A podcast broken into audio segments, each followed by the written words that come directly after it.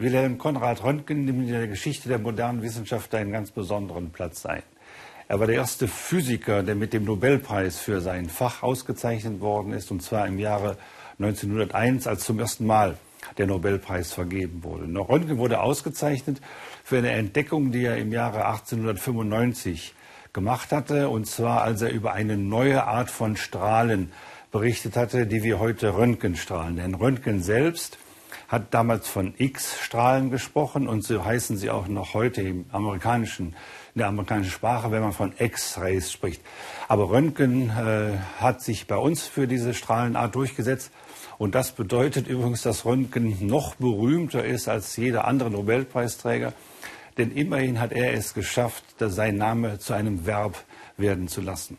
Wir alle wissen, was es heißt, wenn wir geröntgt werden wenn wir zum Röntgen müssen, und Röntgen ist gewissermaßen ein Inbegriff für die moderne Anwendung von Wissenschaft geworden, wobei dazu eine kleine Geschichte gehört, die, die wir noch im Laufe dieser Sendung erzählen werden. Zunächst einmal ist wichtig zu wissen, dass Röntgen seine Entdeckung der neuen Strahlen 1895 gemacht hat, den Nobelpreis dafür aber erst 1901 bekommen hat. Ich finde das deshalb interessant, weil auf diese Weise bei der ersten Vergabe des Nobelpreises die Regel, die Alfred Nobel aufgestellt hatte, gebrochen wurde, dass ein Wissenschaftler in dem Jahr ausgezeichnet werden soll, in dem er die Entdeckung gemacht hat. Röntgen hatte die Entdeckung sechs Jahre vorher gemacht, aber es war klar, dass damals alle von Röntgenstrahlen sprachen, alle von der Röntgenschen Entdeckung wussten. Und wenn ein Nobelpreis für Physik vergeben werden sollte, der erste, dann musste das an Röntgen sein. Was hatte Röntgen entdeckt? Röntgen hatte operiert mit, wenn man so will, mit einer Röhre, in der es so zwei verschiedene Pole gab, einen negativen Pol und einen positiven Pol. Den negativen Pol, den nennt man Kathode und den positiven Pol Anode. Und wenn man in so einer Röhre eine hohe Spannung anlegt, dann treten aus der Kathode Elektronen aus. Das wusste man und das wollte Röntgen genauer untersuchen. Und diese Elektronen rasen dann auf die Anode, wo sie abgebremst werden. Und dabei entsteht merkwürdigerweise diese neue Art von Strahlung.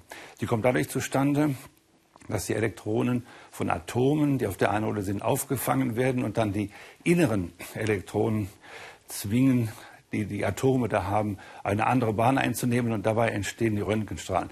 Wenn die äußeren Elektronen von Atomen sich ändern würden, dann würde sichtbares Licht entstehen. Bei diesen inneren Veränderungen entstehen dann diese Röntgenstrahlen mit ihrer hohen Energie. Und Röntgen hat sofort bemerkt, dass diese Röntgenstrahlen etwas merkwürdige Eigenschaften hatten, nämlich sie konnten bestimmte Materialien durchdringen, während sie von anderen festgehalten wurden. Und er kam auf diese wunderbare Idee, die Hand seiner Frau zu fotografieren und bei dem Bild, was man dann sieht, sieht man nur die Knochen und den Ehering. Und das hat die Leute damals ungeheuer fasziniert und begeistert, sodass Röntgen zum Tagesgespräch wurde. Röntgen wurde auch zum Thema von Revuen, von Romanen und allen möglichen Dingen. Also Röntgen war das Gespräch der Stadt und deshalb musste der erste Nobelpreis an Röntgen vergeben werden. Er selbst hat wahrscheinlich diesen Rummel überhaupt nicht geschätzt. Er war eher ein introvertierter Mensch, der sehr an seiner Physik interessiert war. Es gibt die Anekdote, als ein Reporter ihn fragte, was er gedacht habe, als er seine Strahlen entdeckt habe, hat Röntgen gesagt, er hätte nicht gedacht, er hätte experimentiert, nämlich mit der Röhre, mit der er versuchte, die Strahlen besser erzeugen zu können. Röntgen war selbst ein sehr vornehmer, zurückhaltender Mensch. Er hat zum Beispiel von vornherein darauf verzichtet, die, seine Entdeckung zu patentieren, Röntgenstrahlen also zu patentieren. Und auf diese Weise konnten die Röntgenstrahlen in freier Verwendung direkt in den Alltag geführt werden. Und wenn man heute sagt, dass die Umsetzung von einer grundsätzlichen, grundlegenden Entdeckung in den Alltag sehr schnell geht heute, damals ging sie noch viel schneller.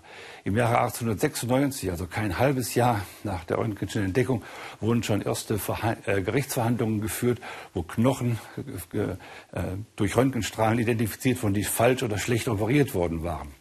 Also die Röntgenstrahlen waren von Anfang an alltagsfähig, juristisch eingesetzt worden und die Menschen haben das damals noch ohne besondere Kenntnis der Gefahren gemacht, von denen wir heute wissen, dass sie mit Röntgenstrahlen und mit Umgang mit ihnen verbunden sind.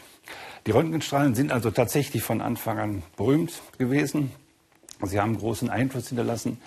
Sie haben aber vor allen Dingen in der Geschichte der Wissenschaften einen ungeheuren Einfluss hinterlassen.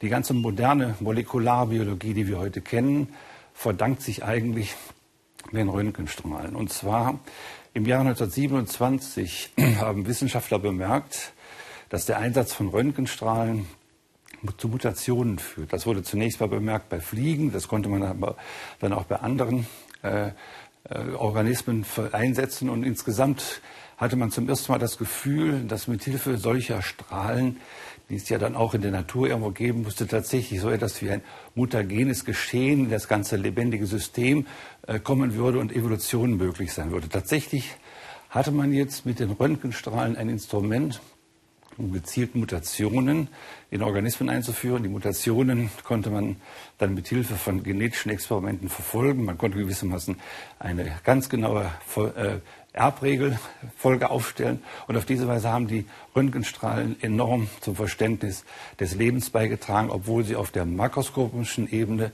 natürlich immer Gefährdung für das Leben bedeutet haben. Die andere wichtige Konsequenz der Röntgenstrahlen besteht darin, dass man feststellte, dass Röntgenstrahlen an Gittern gestreut werden können und man durch die Streuintensität Rückschlüsse auf die Struktur des Gitters äh, ziehen kann.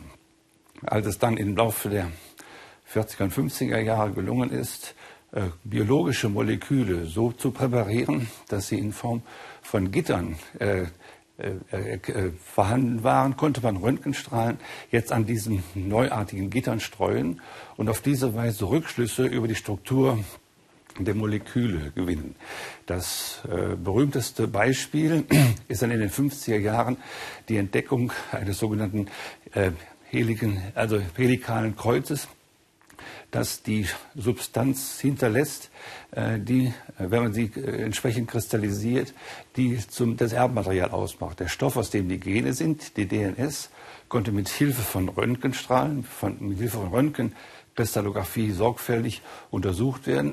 Und 1953 konnte man dann die Struktur der DNS erkennen. Und das alles verdanken wir nur den Röntgenstrahlen. Die Röntgenstrahlen haben sich also als ungeheures, intensives und wichtiges Instrument für die Entwicklung der modernen Wissenschaft herausgestellt. Also äh, es ist, aber darüber hinaus haben die Röntgenstrahlen noch eine ganz andere Bedeutung. Äh, wenn man so will, zeigt sich bei den Röntgenstrahlen äh, so etwas wie unsichtbares Licht. Also es sind ja Strahlen, mit denen man etwas sehen kann, aber zunächst mal sind sie für das Auge nicht sichtbar. Im Folge der Röntgenstrahlen wurden noch andere solcher Strahlen entdeckt. Sie kennen vielleicht die Höhenstrahlen. Es gibt noch die Entdeckung der radioaktiven Strahlen. Und etwa in der Zeit hat der Hamburger Physiker Heinrich Hertz die Radiowellen entdeckt, die auch als elektromagnetische Strahlen äh, äh, zu verstehen sind. Mit anderen Worten, plötzlich gab es sehr viel mehr unsichtbare elektromagnetische Wellen, also sehr viel mehr unsichtbares Licht als sichtbares Licht. Und im Laufe der Zeit stellte sich heraus, dass das gesamte Spektrum der elektromagnetischen Wellen äh, nur ein, ein winziger Teil davon als sichtbares Licht in Erscheinung tritt. Also das, was wir als Spektralfarben kennen, vom Rot bis zum Blau. Mit anderen Worten, insgesamt musste man sich vorstellen, dass die Welt vor allen Dingen aus Strahlen besteht oder dass in der Welt Strahlen existieren die unsichtbar sind. Und das ist offenkundig geworden durch die Entdeckung von Röntgen, die eigentlich nur äh, im Rahmen einer Untersuchung von äh, Leitfähigkeit äh, von Vakuumröhren entstanden ist. Also ist eher eine harmlose Untersuchung gewesen, die aber jetzt diese große Konsequenz hat, dass die Welt vor allen Dingen aus Strahlen besteht, die wir nicht sehen können. Mit anderen Worten, die Welt ist unsichtbar. Und an dieser Stelle taucht nun ein besonderes Problem auf. Denn angenommen, ich habe vor, in irgendeiner Form, zum Beispiel als Künstler, die Welt durch meine Kunst so zu zeigen, wie sie ist, dann weiß ich ja jetzt durch die Entdeckung der Röntgenstrahlen und der anderen äh, Strahlen, also der, radioaktive, der radioaktiven Strahlen oder der Radiowellen, elektromagnetischen Wellen, dann weiß ich ja jetzt, dass die Welt ganz anders ist, als sie aussieht. Wenn ich also jetzt im Folgenden die Welt zeigen will, wie sie ist, dann darf ich sie nicht mehr so zeigen, wie sie aussieht. Denn ich will ja dann, ich, und das bedeutet aber, dass ich den Augenschein nicht mehr benutzen kann, um gewissermaßen ein realistisches Bild der Welt zu zeigen. Also wenn ich jetzt in irgendeiner Form als Künstler die Welt zeigen will, wie sie ist, und ich nicht mehr die Welt so zeigen kann, wie sie aussieht, dann besteht nur die Möglichkeit, die Welt zu erfinden. Und ich glaube, dass man einfach feststellen kann, dass die Entdeckung der Röntgenstrahlen der Beginn der modernen Kunst ist, die den Weg in die Abstraktion gegangen ist. Tatsächlich fängt danach an, nach dem, nach dem Beginn mit dem 20. Jahrhunderts, die Kunst an, äh, ihr, ihre Gegenstände aufzugeben und ganz moderne Gemälde zu machen im Sinne von, dass sie nur noch Formen oder Kompositionen zeigt. Das zeigt sich zum Beispiel bei den Bildern von Picasso und das zeigt sich auch bei den Bildern von Kandinsky, die nur noch von Punkten, Linien sprechen. Picasso selbst sagt, dass er nicht mehr malt, was er sieht, sondern nur noch malt, was er denkt. Das heißt, und er orientiert sich dabei zum Beispiel an Formen, die er von Cézanne gelernt hat und die, wie man als Kugeln oder Würfel oder so deuten kann, auf diese Weise entsteht die Kunstform des Kubismus. Und ich glaube, dass auch die Röntgenstrahlen den, Mut, den Physikern den Mut gegeben haben, wenn sie jetzt eine Theorie der Welt aufstellen, die Welt so zu beschreiben, dass sie durch die geeignete Form nur verstanden werden kann. Mit anderen Worten, die Röntgenstrahlen haben nicht nur Bedeutung, die Entdeckung des Aufkommens der Röntgenstrahlen hat nicht nur Bedeutung für die Entwicklung der Molekularbiologie, für die Entwicklung unseres Verständnisses vom Atomaufbau und beim Einsatz in der Medizin, sondern die Röntgenstrahlen haben eine ungeheure kulturelle Kraft entfaltet. Denn wenn ich das, um das zu wiederholen, wenn ich die Welt zeigen will, wie sie ist, und ich nehme an, dass ein Künstler das tun will, dann kann ich die Welt nicht mehr so zeigen, wie sie aussieht, dann muss ich sie erfinden, dann muss ich ihr eine Form geben. Und dieser Weg in, der, in die Abstraktion, der wird gleichzeitig von der Physik gegangen und von der Malerei. Die Maler malen jetzt, was sie denken, welche Formen sie sich vorstellen können. Und die Formen, die sie natürlich nur kennen, sind geometrische Formen, die man dann äh, als Punkte, Linien, Würfel oder so finden kann. Und die Mathematiker selbst versuchen, äh, andere Formen zu finden. Das heißt, sie erfinden äh, zum Beispiel die Quantenmechanik, die die Mathematik, die, die die Welt nicht mehr dadurch beschreibt, dass sie die Zahlen angeben, die man messen kann, sondern dass man eine Form findet, aus der man dann die Zahlen ableiten kann. Mit anderen Worten, die moderne Wissenschaft hört auf, eigentlich äh, Entdeckungen zu machen, sondern die fängt an, genau dasselbe zu tun, was Künstler tun, nämlich die Welt zu erfinden. Und Albert Einstein sagt auch genau das. Moderne Theorien sind freie Erfindungen von menschlichen Geistern. Und hier treffen sich eben Einstein und Picasso. Und ich glaube, dass man das wissen sollte. Die Röntgenstrahlen, so banal sie erscheinen, so banal, so einfach sie uns heute zur Verfügung stehen und so wenig wir uns Gedanken über äh, die, äh, die Entstehung der Röntgenstrahlen machen, sie haben nicht nur in der Wissenschaft eine große Bedeutung, sondern gerade auch, auch in unserer Kultur. Und ich finde, man kann an dieser Stelle die Gemeinsamkeiten von Kunst und Wissenschaft äh, so deutlich machen wie nie zuvor, weil man nämlich sieht, dass nach aller Aufklärung, nach allem äh, wissenschaftlichen Treiben zum Schluss das Verständnis dadurch gelingt, dass man der Sache, für die man sich interessiert, eine Form gibt. Das heißt, ich treffe meine eigene freie Erfindung, um die Sache zu, zu, äh, zu erfassen. Das hat etwas mit den Gedanken zu tun, das die Romantiker aufgewendet haben, die gesagt haben, dass nach allem Analysieren muss ich zum Schluss die eigene Entscheidung treffen, äh, was ich äh, sehen will und was ich zeigen will. Und genau das dazu ermutigt äh, die Entdeckung von Röntgen.